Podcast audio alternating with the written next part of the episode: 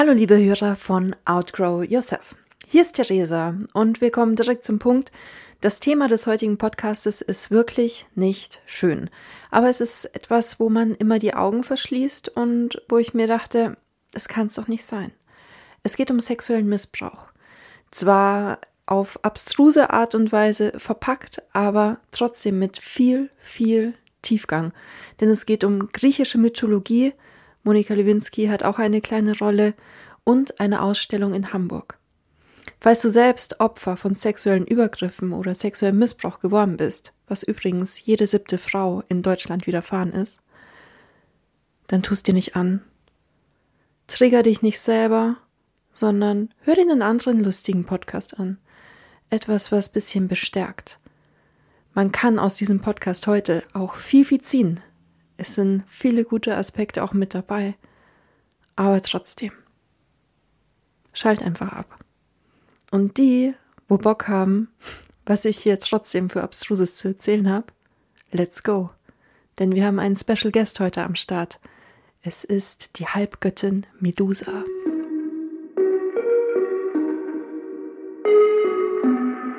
Outgrow Yourself, der Podcast, der dich wachsen lässt, nämlich an dir selbst neue Blickwinkel, andere Perspektiven, Learnings aus der Vergangenheit, um die Zukunft anders bzw. besser gestalten zu können. Das sind alles Formate, die du hier finden wirst.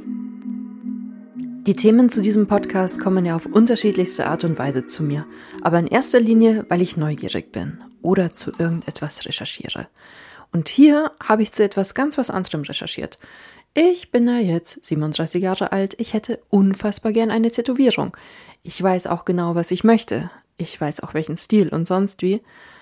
Und dann fängt man halt mal an zu graben. Wo wären denn gute Artists? Was für Motive? Oh, das schaut aber gut aus. Und dann bin ich über etwas gestolpert, wo ich mir dachte, boah, wie cool. Ja, griechische Mythologie, der Medusa-Kopf. Wunderschönes Frauengesicht und die Schlangen auf dem Kopf. Mir war klar, das ist jetzt nicht mein Tattoo. Ja, bei mir ist die Geschichte anders, also was ich mir auf die Haut stechen möchte. Aber es geht ja dann noch weiter, es bleibt dann nicht bei so einer Recherche. Nein, Theresa liest auch unglaublich gerne Kommentare. Manchmal muss man sich dazu dann Popcorn holen, weil es so abstrus ist, aber das erheitert mein kleines Herz. Tut mir auch aufrichtig leid. Aber unter diesem Tattoo waren unfassbar viele traurige Smileys. Und ich dachte mir, hä? das ist doch echt gut gestochen. Es ist jetzt auch nicht hässlich oder was ist denn gerade das Problem? Und mir war sehr schnell klar, du weißt einfach nicht, was das Problem ist. Und so ging eine Recherche los, wo ich gar nicht wusste, dass ich hier jetzt recherchiere. Lasst uns mal die Geschichte der mythologischen griechischen Halbgöttin oder doch Dämonin Medusa kurz beleuchten. Eine super wichtige Randnotiz noch mit dazu. Also, wir befinden uns hier gerade in der griechischen Mythologie. Es ist mythisch, ja. Hier gibt es Quellen, aber ob diese Quellen stimmen, beziehungsweise es sind ja irgendwo Märchengeschichten. Ich habe mich bemüht, die Quellen, die ich gefunden habe in den Keynotes zu vermerken, aber die allererste Quelle, die finde ich einfach nicht mehr. Super.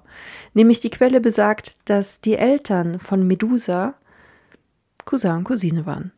Ist nie verkehrt. Ganz, ganz ein guter Einstieg. Hat aber auch nicht so viel mit der Sache zu tun, denn Medusa hat noch zwei Schwestern. Zu dritt heißen sie die Gorgonen. Und die eine Schwester heißt Steno und die andere Euryale. Und diese beiden sind unsterblich, wohingegen Medusa eine sterbliche ist. Eine weitere Quelle ist, dass Medusa wunderhübsch war und sie als Dienerin im Tempel von Athene gearbeitet hat, beziehungsweise dass sie halt hier als Priesterin mitagiert hat. Auch da gehen die Quellen total auseinander.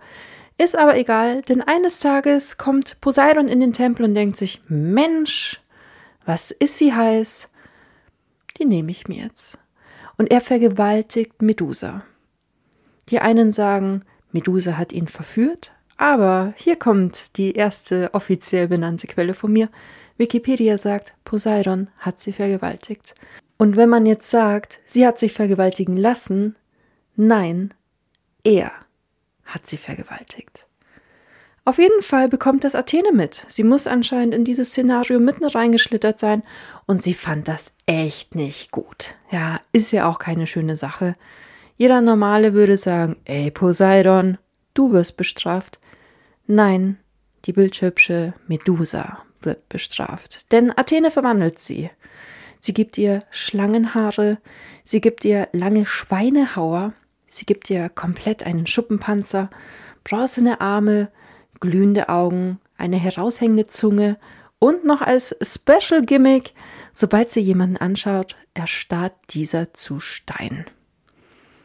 Also Athene ist schon ziemlich kreativ. Ich behaupte, das hat sie lang im Vorfeld sich schon mal ausgedacht. So der nächste, der mich irgendwie ein bisschen nervt, den verwandle ich. Aber jetzt geht die Geschichte erst richtig los.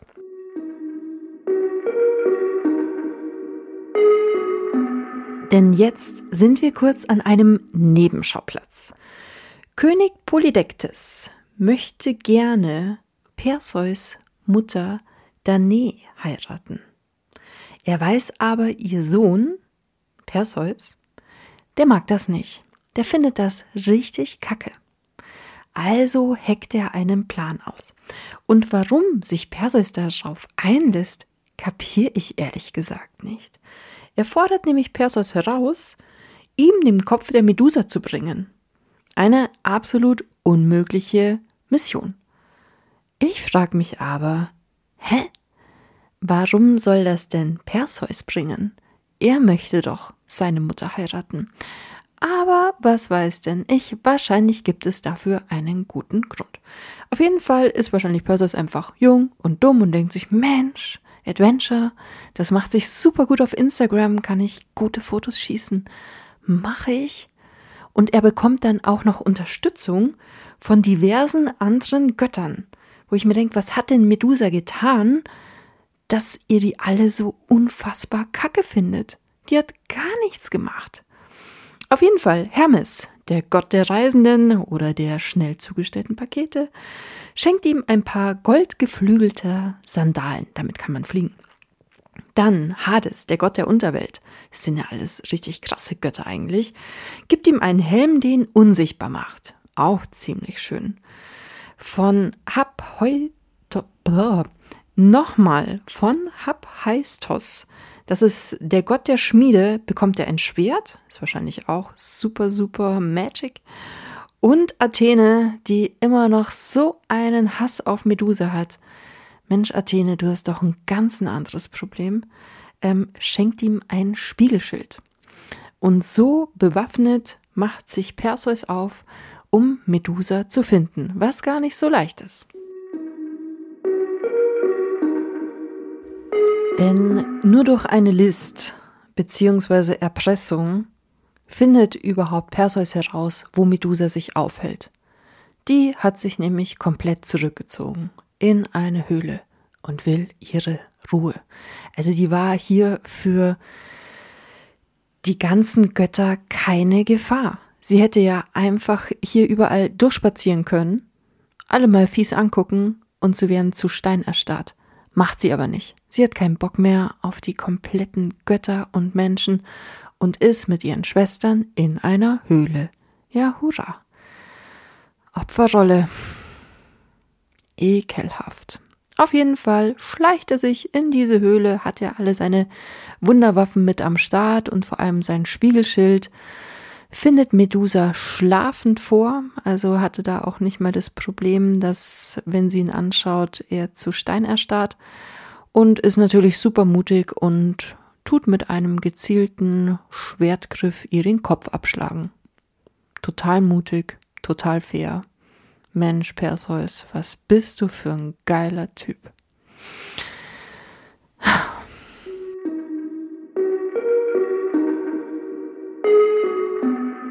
Und jetzt passiert noch etwas völlig Unerwartetes, weil auf die ganze Story muss ja noch ein i-Tüpfchen mit draufkommen. Wir bekommen nämlich einen gewissen Einblick in den Zeitabstand, denn als er ihr den Kopf abhackt, fliegt aus ihrem Hals ein kleines geflügeltes Pferd namens Pegasus heraus. Sprich, das ist Poseidons Kind. Er hat sie nicht nur vergewaltigt, nein, sie ist auch noch unglücklicherweise schwanger von diesem Arschloch geworden. Bingo. So entstand hier der kleine Pegasus. Wusste ich auch nicht. Auf jeden Fall steckt Perseus schnell Medusas Kopf in den Sack und flüchtet, während ihre beiden Schwestern wehklagend nach ihm suchen und natürlich auf Rache aussinnen. Perseus begibt sich auf jeden Fall auf den Heimweg und natürlich tut diesem tragischen Helden da auch noch das eine oder andere passieren. Er begegnet nämlich einer schönen Frau, Andromeda, und befreit sie vor einer gefährlichen Seeschlange. Damit er gegen dieses Monster optimal kämpfen kann, legt er den Sack, wo er Medusas Kopf reingepackt hat, ab und prompt verwandelt ihr Blut, also da tropft noch unfassbar viel Blut aus dem Kopf raus, ähm, den Seetank zu Stein und so entstanden die roten Korallen im Meer. Irgendwo bisschen niedlich, gleichzeitig, aha. Ähm, Perseus setzt seine Reise weiterhin fort und legt bei dem Riesen Atlas eine Pause ein und sagt, boah, ich habe echt so Hunger, hast du was zu essen? Und der Atlas sagt, nee, ich habe nichts. Daraufhin ist Perseus, ich glaube, das ist so ein ekelhafter Schönling, total sauer, zieht Medusas Kopf raus. Infolgedessen versteinert der Riese und er verwandelt sich in einen Berg. Sein Bart und seine Haare werden zu Wald, seine Schultern waren Felsvorsprünge und seine Knochen versteinerten. Diese Legende erklärt die Entstehung des mächtigen Atlasgebirges in Nordafrika. Auch wieder sehr fancy.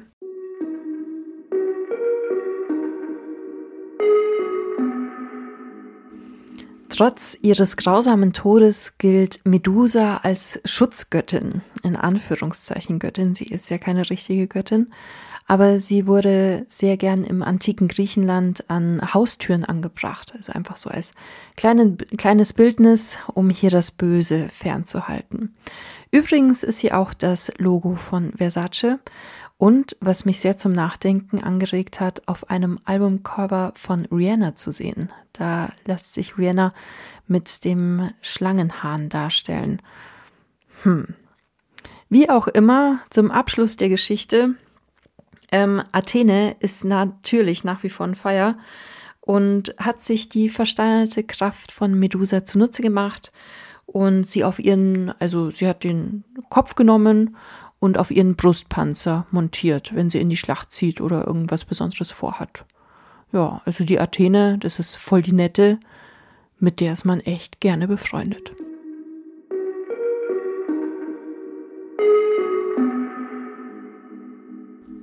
Es gibt ja einige wunderschöne und doch abscheuliche Darstellungen von Medusa, denn sie wird ja immer so dargestellt, so die böse Frau, wir haben sie enthauptet. Sieht man absolut perfekt dargestellt bei Cellinis berühmtem Perseus mit dem Kopf der Medusa, findet ihr auf der Piazza della Signora, genauso wie Caravaggios ähm, Gemälde von Medusa. Das hängt in einer Galerie in Florenz. Und in Florenz ist auch ein, ja, bekannt, unbekannt und doch sehr bekannter Künstler hergekommen. Lebt dort jetzt nicht mehr. Er lebt jetzt in Buenos Aires, ist 45 und hat eine Gegenstatue von Medusa gemacht im Jahr 2008 und wundert sich seitdem mehr und mehr, wie er durch die sozialen Medien tanzt und im Jahr 2018 ein unglaubliches Medieninteresse bekommen hat. Die Rede ist von Luciano Garbatti. Und was es damit auf sich hat? Ja, erzähle ich jetzt. Denn Gabatti stellt die Charakterisierung von Medusa als Monster in Frage und wies darauf hin, dass sie vergewaltigt, verflucht und getötet wurde. Und das sieht man in dieser Statue unfassbar gut. Es ist eine nackte Frau, eine wunderschöne nackte Frau. Sie hat die Schlangenhaare und sie schaut nicht triumphierend wie Perseus auf ähm, seiner Statue. Sie schaut entschlossen. Sie schaut so, ich habe das jetzt tun müssen, mir blieb keine andere Wahl. Und sie hat Perseus Kopf in der einen und ein Schwert in der anderen Hand. Sie schaut dabei wegen ihrer Nacktheit total verletzlich aus. Sie schaut auch, man kann sich die Statue aus unterschiedlichen Perspektiven anschauen. Klar, gibt es einiges am Bildmaterial. Sie schaut auch unfassbar traurig aus. So, ich wollte das nicht, aber du hast mir keine Wahl gelassen. Und 2018 ist das absolut in die MeToo-Bewegung mit eingeschwommen. Diese Opferrolle, die Medusa eingenommen hat. Und MeToo ist so eine riesige Bewegung. Denn jetzt lasse ich kurz noch Monika Lewinsky hier mit reingrätschen. Wie würde man das jetzt sehen? Die 22-jährige Praktikantin, die den Präsidenten verführt, den mächtigsten Mann der Welt? Wenn man das mal umdreht, hatte sie denn eine Wahl? Man hat in dem Fall, wobei ich weiß es nicht. Sie hätte wahrscheinlich schon die Wahl gehabt, entrüstet aufzustehen und zu sagen, lassen Sie das, Herr Präsident, aber dann hätte sie wahrscheinlich ihren Job verloren. Sie hätte sich sehr vielen unguten Fragen stellen müssen und vielleicht war man auch im ersten Moment geschmeichelt.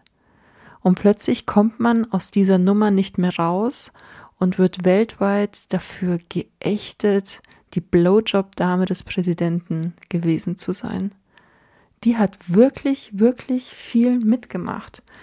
Ähm, Gibt es einiges an interessanten Artikeln auch über sie.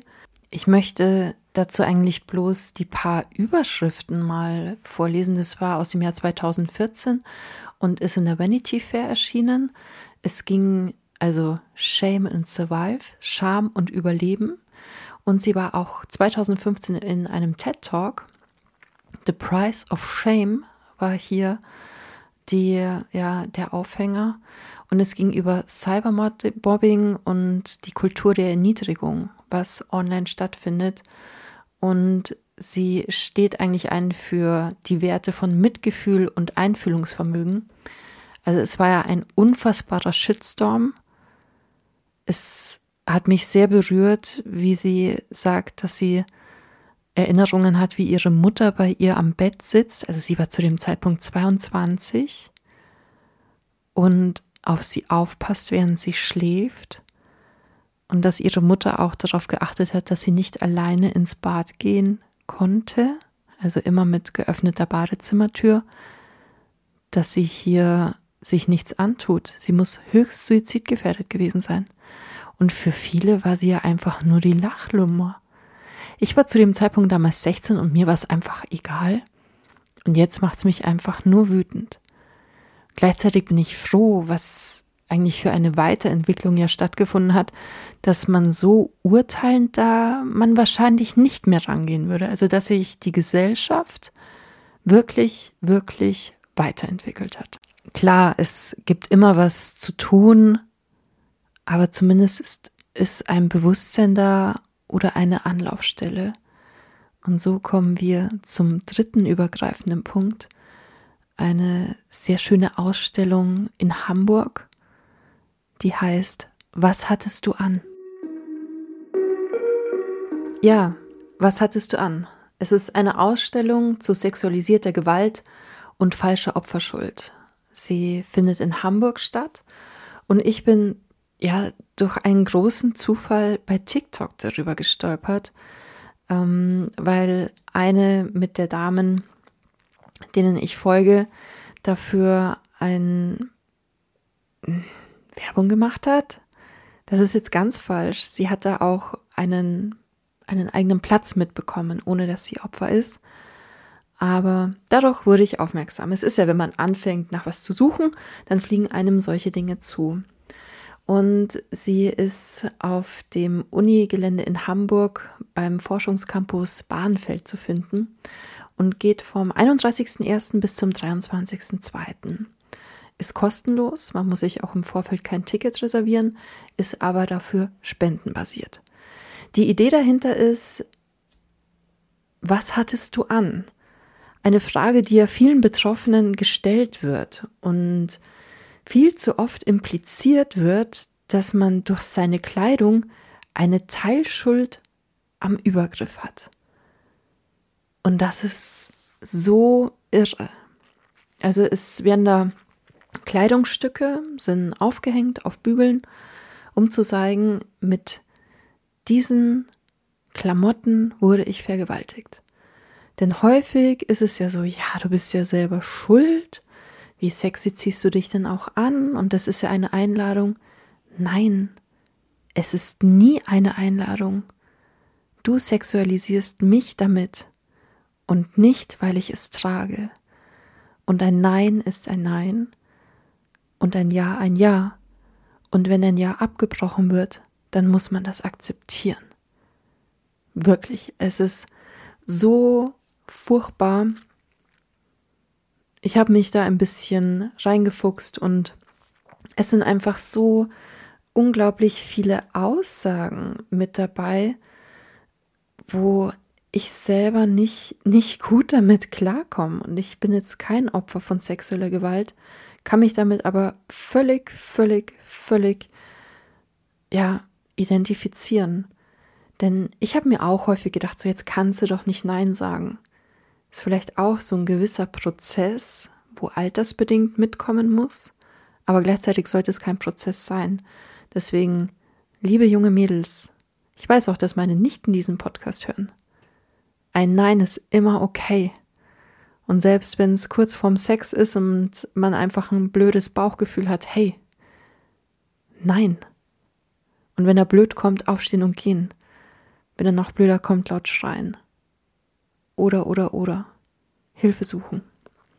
Auf jeden Fall, wir springen einmal zu ein paar Aussagen. Was, was hattest du an? Ist zum Beispiel, warum beschwerst du dich? Du magst doch Sex. Aber es hat dich doch stärker gemacht. Du übertreibst. Etwas, was irgendwo sehr schön ist, also die Mischen zwischen blöden Anschuldigungen und Fragen und guten. Dein Trauma hat dich nicht stärker gemacht, das warst du selbst. Warum hast du nicht auf das Glas aufgepasst? Ist doch ätzend. Hier die K.O.-Tropfen. Du wirst schon darüber hinwegkommen. Danke für gar nichts. Das war bestimmt nicht so gemeint. Das ist keine sexuelle Belästigung, das ist normal. Und so geht das noch ewig, ewig weiter. Denn jede siebte Frau in Deutschland hat schon einmal sexuelle Gewalt im Sinne des Strafrechts erhalten. Diese Quelle stammt aus dem Jahr 2004 und war vom Bundesministerium für Familie, Senioren, Frauen und Jugend aufgegeben worden. Es war 2004. Jetzt haben wir 2023. Bei welchem Level sind wir jetzt angekommen? Die Ausstellung ist in der Hinsicht sehr tiefgründig, weil auch geteilt wird, wie die Opfer empfunden haben oder wie sie in die Situation gekommen haben. Also es sind viele Schautafeln dabei zu der Kleidung. Man kann auch anonym an einer Tafel seine Eindrücke oder auch seine Erfahrungen zurücklassen. Und es gibt auch einige Laudatoren und Laudatorinnen, nach dem Wort habe ich vorhin gesucht, genau durch diese Dame bin ich da drauf gekommen, die sich dafür einsetzen und durch QR-Codes kann man sich hier entsprechend ihre Stimmen auch anhören, warum es für sie so wichtig ist oder auch welche Erfahrungen sie gemacht haben. Ich weiß nicht, ob ich für diese Ausstellung nach Hamburg fahren werde. Ich würde es irgendwo gerne, aber Hamburg ist halt hier tiefstes Bayern und Hamburg. Gleichzeitig, warum nicht? Es ist eine Ausstellung, die man innerhalb von 30 Minuten wohl besucht hat wo man sich natürlich auch länger und kürzer aufhalten kann, aber die sehr viel Tiefgang hat, die an einen kratzt und die einen vielleicht auch bestärkt, den Mund aufzumachen. Und so schließt sich jetzt auch der Kreis des Tattoos der Medusa. Es ist ein Ausdruck dafür, dass man ein Opfer geworden ist, ein unfreiwilliges Opfer. Aber dass man sich die Medusa tätowieren lässt, weil man sagt, ich lasse mich nicht in dieser Opferrolle sein. Ich bin stärker. Ich stelle mich meinem Trauma. Ich möchte nicht länger ein Opfer sein. Und diesen Podcast möchte ich mit einem guten Satz, den ich auch ja, bei der Ausstellung in Hamburg durch TikTok, vielen Dank dafür, gelesen habe, wie man jemandem gut helfen kann. Nicht indem man fragt, was hattest du an, sondern mit so einer Aussage. Ich sage dir nicht, was du tun musst, aber ich bin da, egal was du tun wirst. Danke für deine Zeit. Danke für deine Aufmerksamkeit. Ich freue uns auf den nächsten, ich freue mich auf unseren nächsten Podcast, der hoffentlich nicht so ein schweres Thema haben wird. Ganz bestimmt sogar nicht. Und jetzt einatmen und ausatmen.